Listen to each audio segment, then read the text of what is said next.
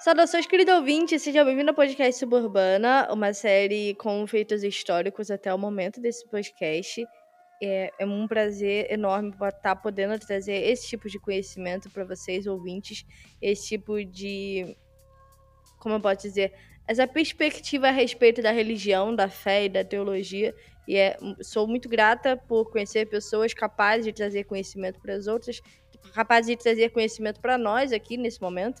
E eu estou muito feliz aqui com essa série que está sendo feita, porque com certeza vai enriquecer o conhecimento de muitas pessoas e vai ajudar outras que estão no início, né, a começar a desenvolver uma boa relação profunda com a palavra de Deus, que isso é crucial para qualquer cristão. Mais uma vez, muito obrigada, Vini, por estar participando aqui. Obrigada, Lucas, pelos apontamentos. É sempre é, uma coisa enriquecedora poder conversar sobre isso Sobre esse episódio, nós vamos falar sobre apologética. Eu estudei sobre isso uma vez há muitos anos atrás, porém eu já esqueci. E é sempre bom a gente estar revisando esses assuntos. E agora que está gravado, quando eu esqueci, é só poder né, gravar de novo, ouvir o episódio novamente, perdão. E aí você já sabe tudo sobre o assunto. Aqui não vai ser um cursinho de seminário, ok? A gente não vai entregar tudo, tudo, tudo, porque aí você vai ter que comprar o cursinho com o Vinícius depois. Brincadeira, ele não vejo cursinho.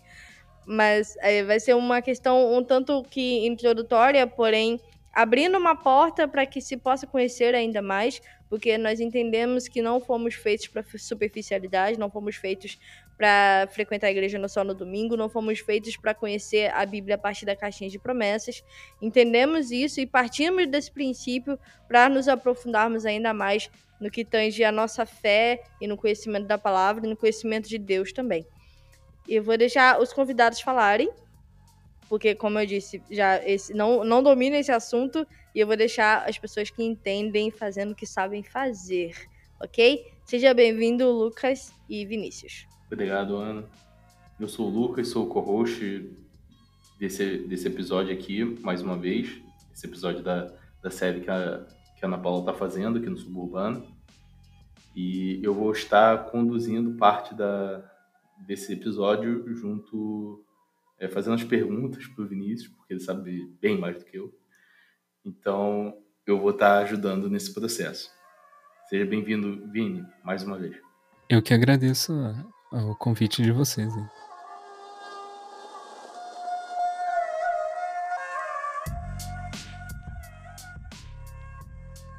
É, em termos gerais, assim, em termos mais leigos, vamos, vamos dizer, apologética é a defesa racional da fé. No grego, o, o radical de apo, apologética, que não, não é exatamente esse o termo, mas esse radical indica uma, uma luta, uma defesa. Então, esse termo foi empregado dentro da, da defesa racional de algum conceito. No nosso caso, a gente utiliza bastante dentro do Evangelho.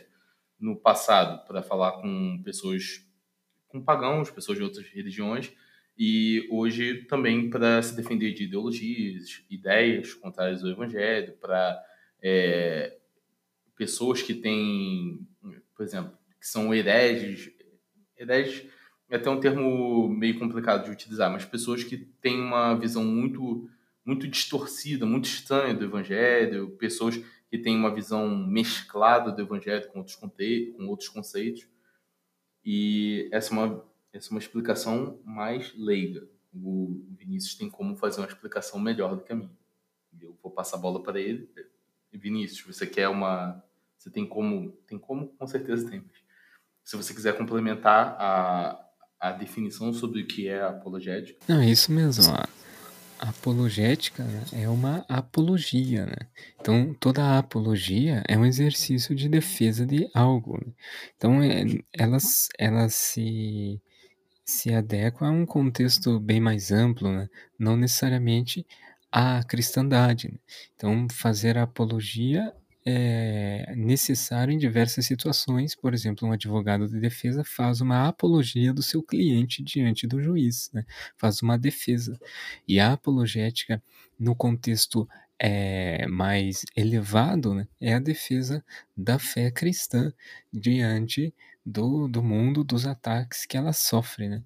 principalmente do âmbito acadêmico, filosófico, pós-moderno, que é essencialmente é, positivista, cientificista, né? Então, vamos dizer assim, nós já sabemos que a apologética, para quem isso importa em si?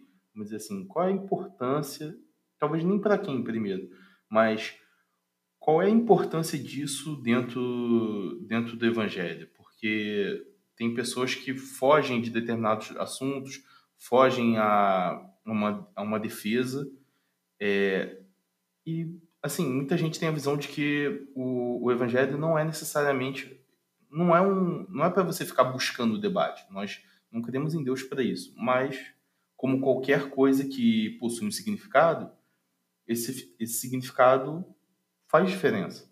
Ele precisa ser ele faz diferença. A, a pergunta é: o quão importante é a defesa desse significado? É fundamental, né? Na verdade, a apologética interessa a todo cristão que se preocupa com missões, né? porque para se fazer missões é necessário preservar um cristianismo, né? porque se o cristianismo, se a cristandade, né? O cristianismo é, é o termo para a religião em si, e a cristandade é o como o cristianismo se desenvolve ao longo da história né? e as suas instituições. Né? Se nós queremos manter uma cristandade, uma ortodoxia, é necessária apologética, é necessária a defesa da fé. E isso vem desde os primórdios da igreja, né? Pedro fez uma apologia no Pentecostes, né? E, e essas, essa defesa da fé que Pedro fez permitiu com que, é claro, impulsionado pelo Espírito Santo, mas permitiu com que a igreja prevalecesse diante dos primeiros é, agressores à ortodoxia. Né? Ortodoxia é isso, é opinião, ortodoxia, ortodoxia né? é opinião é, correta, né? ou seja, é a doutrina pura. Né? E os primeiros os primeiros agressores à fé ortodoxa, à fé cristã, foram os gnósticos, né? os, junto com os judaizantes, né?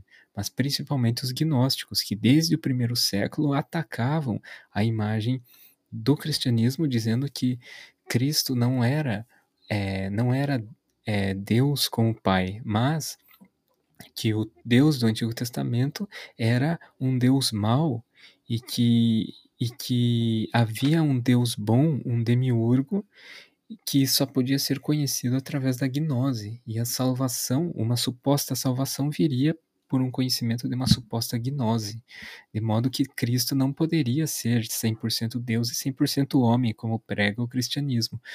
E e um dos primeiros apologetas ou apologistas que nós percebemos é o apóstolo João. Né? João, que é o, o, discípulo amado, que era o discípulo melancólico, né? o discípulo mais maleável, mais submisso, ele se mostra bastante corajoso, valente, quando já no princípio da, do evangelho, que o evangelho que ele escreve é, sobre Cristo, ele já começa com uma defesa bastante contundente, com uma apologia bastante agressiva contra os gnósticos. Né? No princípio era o Verbo, e o Verbo era, estava com Deus, e o Verbo era Deus. E o tempo todo ele faz essa apologia, ao contrário dos evangelistas sinóticos, né? Mateus, Marcos e Lucas, que têm uma abordagem um pouco diferente. João tem uma abordagem claramente apologética, falando da diferença, do contrastante entre as trevas e a luz, né? ou seja, mostrando que a verdade pode ser sim conhecida e a verdade é Cristo, ao contrário do que os gnósticos pregavam. E essa apologética ela foi se desenvolvendo é, nos, é, logo após a morte dos apóstolos veio a primeira geração pós-apostólica, né? e os pais da igreja, que a princípio tiveram uma resistência muito grande em usar a filosofia grega como uma forma de apologia ao cristianismo.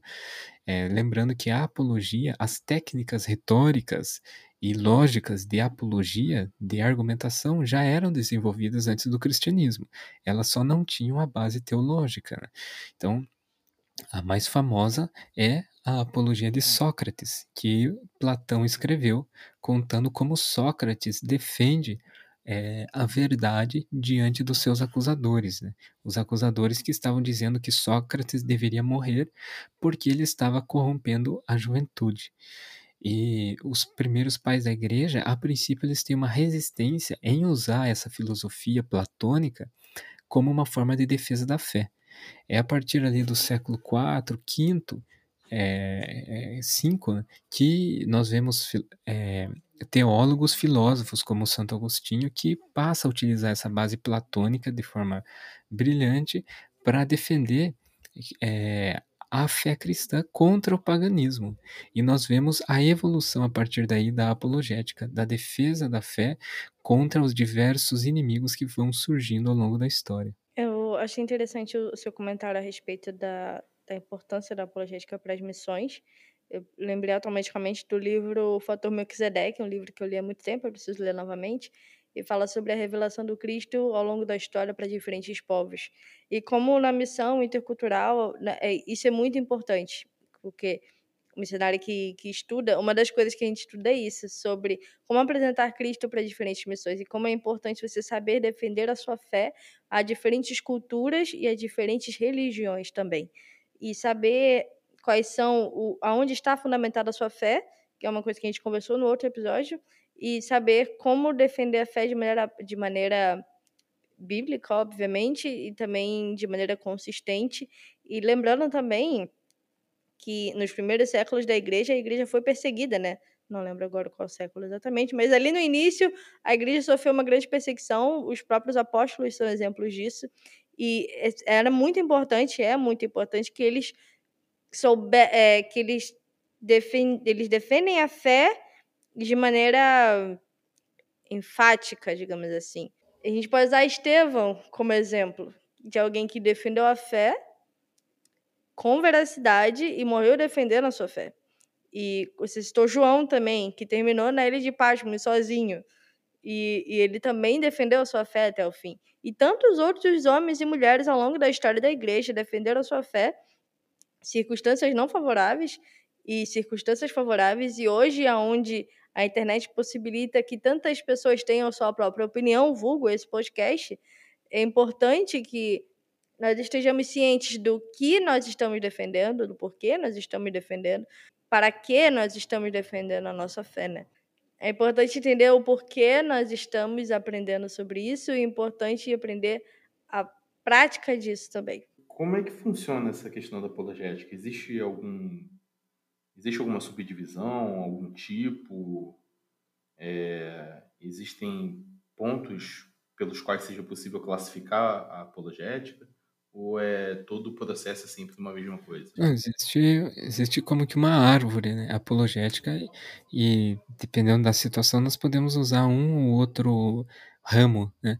Então existe, por exemplo, apologética interna e apologética externa. É, eu gosto de usar essa nomenclatura para falar que algumas vezes nós temos que usar a apologética dentro da própria cristandade já que a cristandade ela se dividiu ao longo dos séculos né, é, em três grandes é, vertentes, né? ortodoxia, é, ortodoxia grega, é, catolicismo romano e o protestantismo. Né?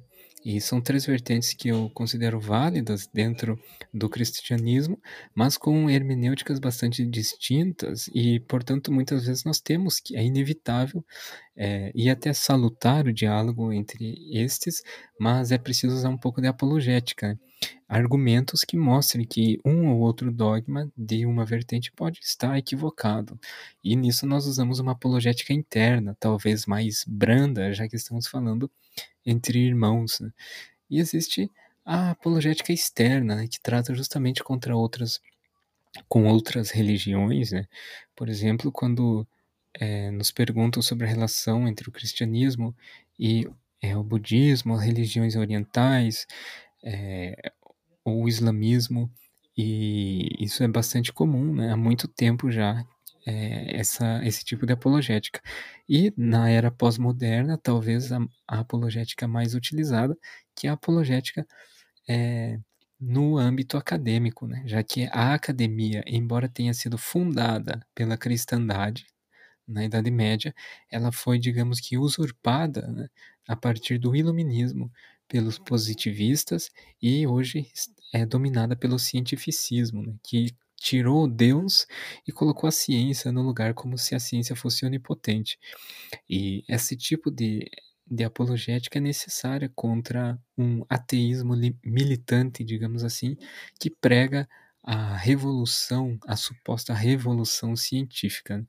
Nesse âmbito, nós poderíamos usar uma apologética evidencialista, por exemplo, como nós já falamos num episódio anterior, que busca é, é, se utilizar das evidências na natureza, que é justamente o âmbito das ciências exatas e da Terra, para nós identificarmos ali as impressões digitais de Deus, digamos assim.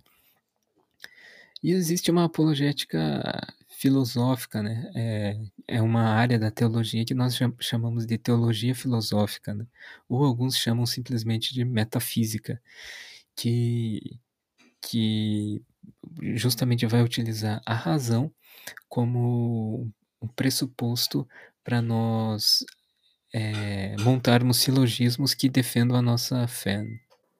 Entendi. Então, nós teríamos quatro tipos, né? Apologia, apologética interna, apologética externa e é. apologética evidencialista e apologética filosófica.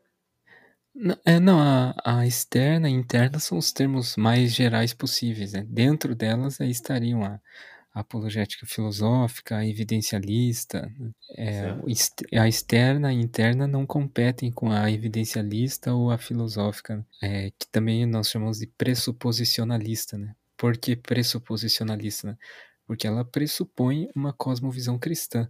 E ela pressupõe que fora dessa cosmovisão cristã não faz sentido o uso da razão, é, como os cientificistas buscam usurpar, né? É, porque fora da cosmovisão cristã não há é, sentido, não há um uso adequado da razão, da metafísica, porque a metafísica só tem um âmbito dentro da filosofia cristã ou da cosmovisão cristã. É, ela é menos conhecida né? no mundo, no Brasil principalmente, é mais forte a apologética evidencialista devido aos nomes é, os grandes nomes da apologética evidencialista no Brasil, né, que, que se utilizam principalmente da, de evidências científicas, né, mais do que a metafísica. Né? Por exemplo, o professor Adalto Lourenço, que é, é basicamente um evidencialista. Entendi. É, entre os metafísicos, né, é, numa apologética mais filosófica, e exist, existem, por exemplo, é, os filósofos tomistas, né, que aí sim se preocupam mais com a, o aspecto metafísico do que científico. Né? Científico que eu digo no sentido mais moderno, né? é, da, da, das ciências exatas e da Terra, né? física, química, biologia. Nós sabemos, a gente conversou aqui sobre por que ela é importante, porque, assim, tem vários pontos porque ela é importante. Ela é importante porque você vai encontrar resistência nas pessoas, porque novas coisas são descobertas dentro do próprio evangelho. Então a gente tem que saber em que ponto a gente está. A gente tem que saber aquilo no que nós acreditamos. Então, basicamente, de uma perspectiva, vamos dizer assim, de debate, não, não só de debate. O, talvez o Vinícius conheça mais esses termos. Qual é a questão? O ato de ter uma pressuposição é basicamente que nós temos que nós chamamos de fé, que é basicamente a presença de um axioma, que é uma verdade fundamental sobre algo. Então, por exemplo, a geometria euclidiana. Foi necessário que ele, ele assume quatro pressupostos sobre a geometria, axiomas de Euclides, e com base nisso, com base nesses axiomas, ele chega a um conjunto de fenômenos que podem ocorrer, que são lógicos dentro daquelas condições com isso, ele vai desenvolvendo todo um campo. Nós, como cristãos, nós passamos pela mesma coisa. Nós temos as nossas, nossas profissões de fé, que são os nossos axiomas. Por exemplo, você tem o fato de que Deus é Deus não pode voltar atrás na sua própria palavra. A Bíblia fala sobre isso, que Deus é invisível.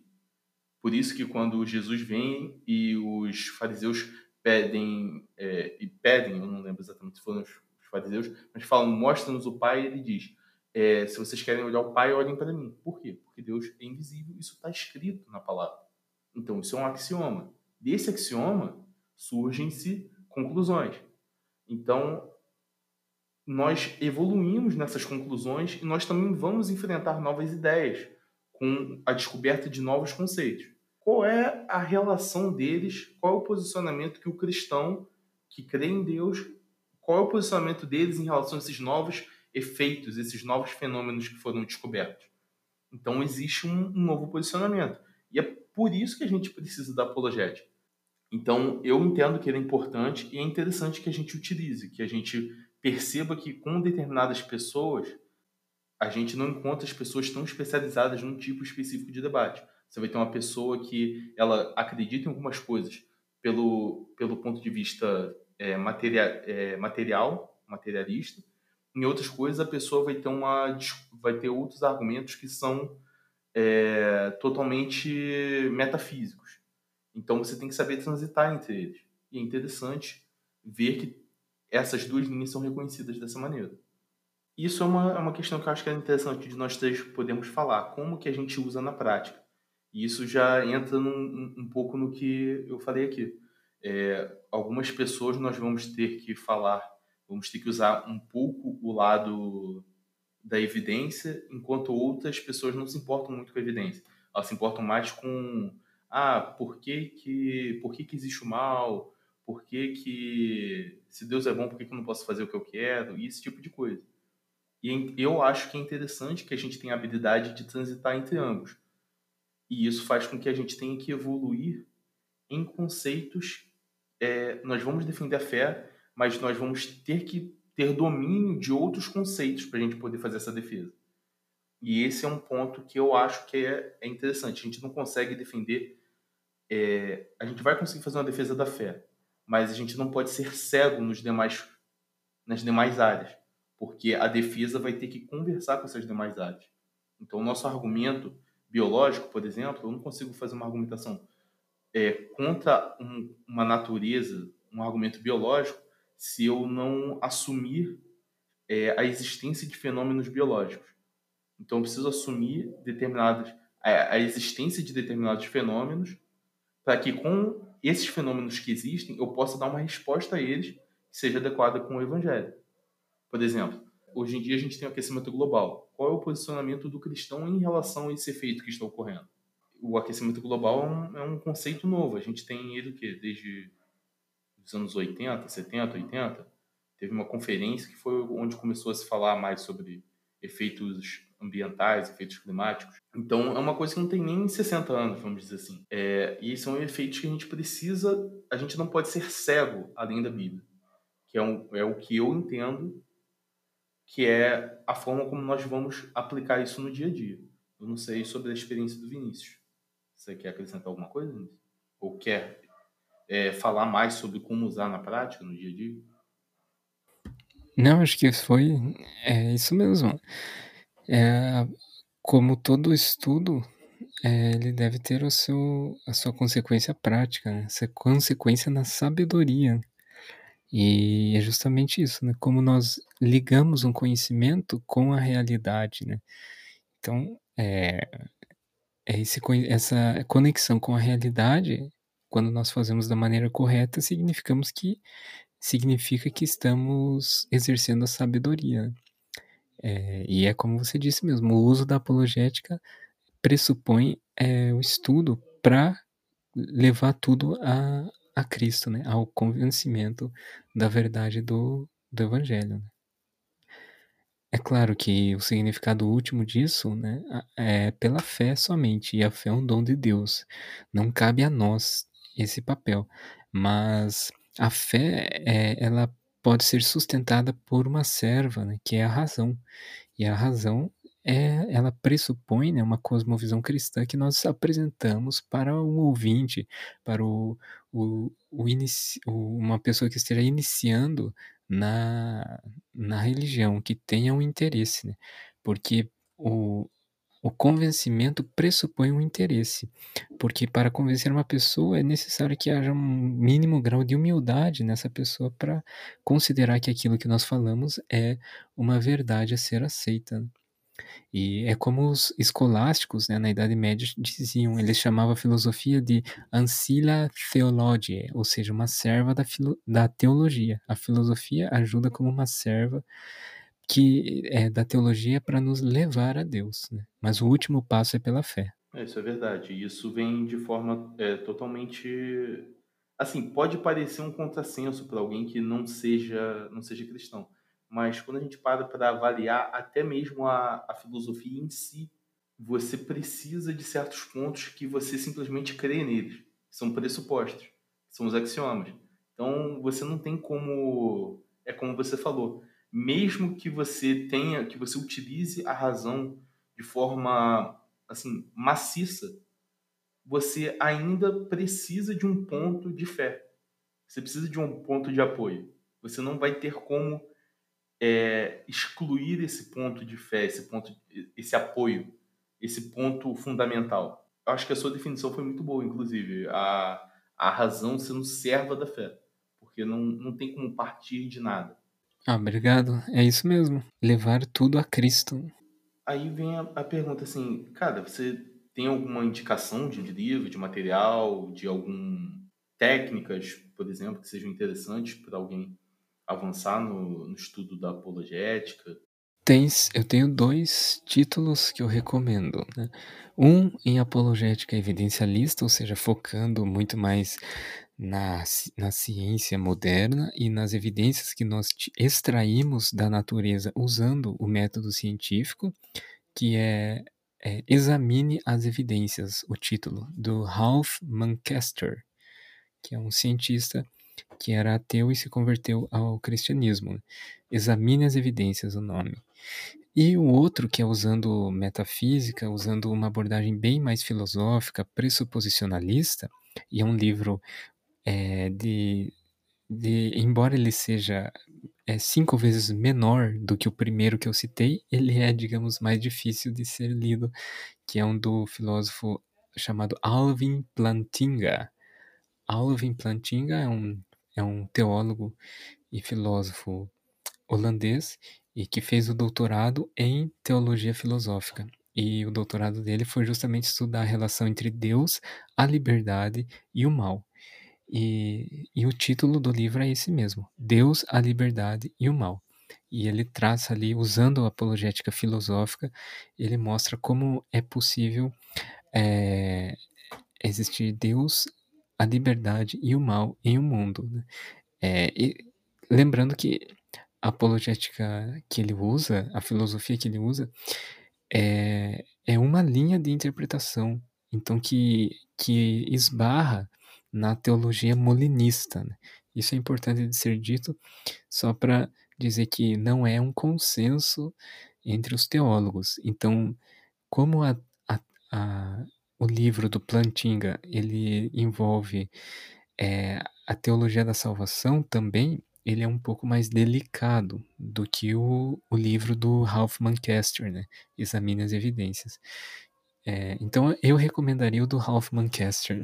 O do Ralph Plantinga seria caso a pessoa tenha uma noção clara da teologia que o Plantinga está usando como arcabouço, né? como background, como se diz hoje em dia.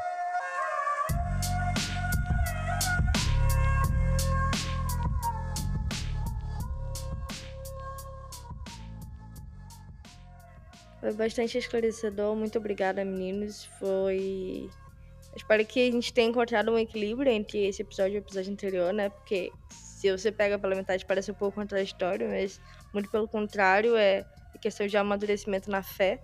Obrigada mais uma vez por, por esclarecer tantos conceitos importantes, por esclarecer tantas coisas que são cruciais àquele, àquele que se diz cristão, né? Então, é isso aí, querido ouvinte. Espero que você tenha aprendido bastante, que você tenha conseguido acompanhar aqui o raciocínio. Eu vou deixar a descrição do material que o Vini comentou e outros materiais auxiliares também na descrição do episódio. Mande o feedback para as coisas que você não entendeu, que a gente grava um outro episódio explicando o beabá da coisa. E, e assim nós vamos amadurecendo na fé e no debate e no conhecimento de Deus até que ele venha. E é isso aí. Muito obrigada mais uma vez. Deus abençoe. Deem tchau, meninos. Tchau, tchau. Eu que agradeço o convite de vocês aí. Obrigado, querido ouvinte, mais uma vez. Obrigado por me receber. Tchau, gente.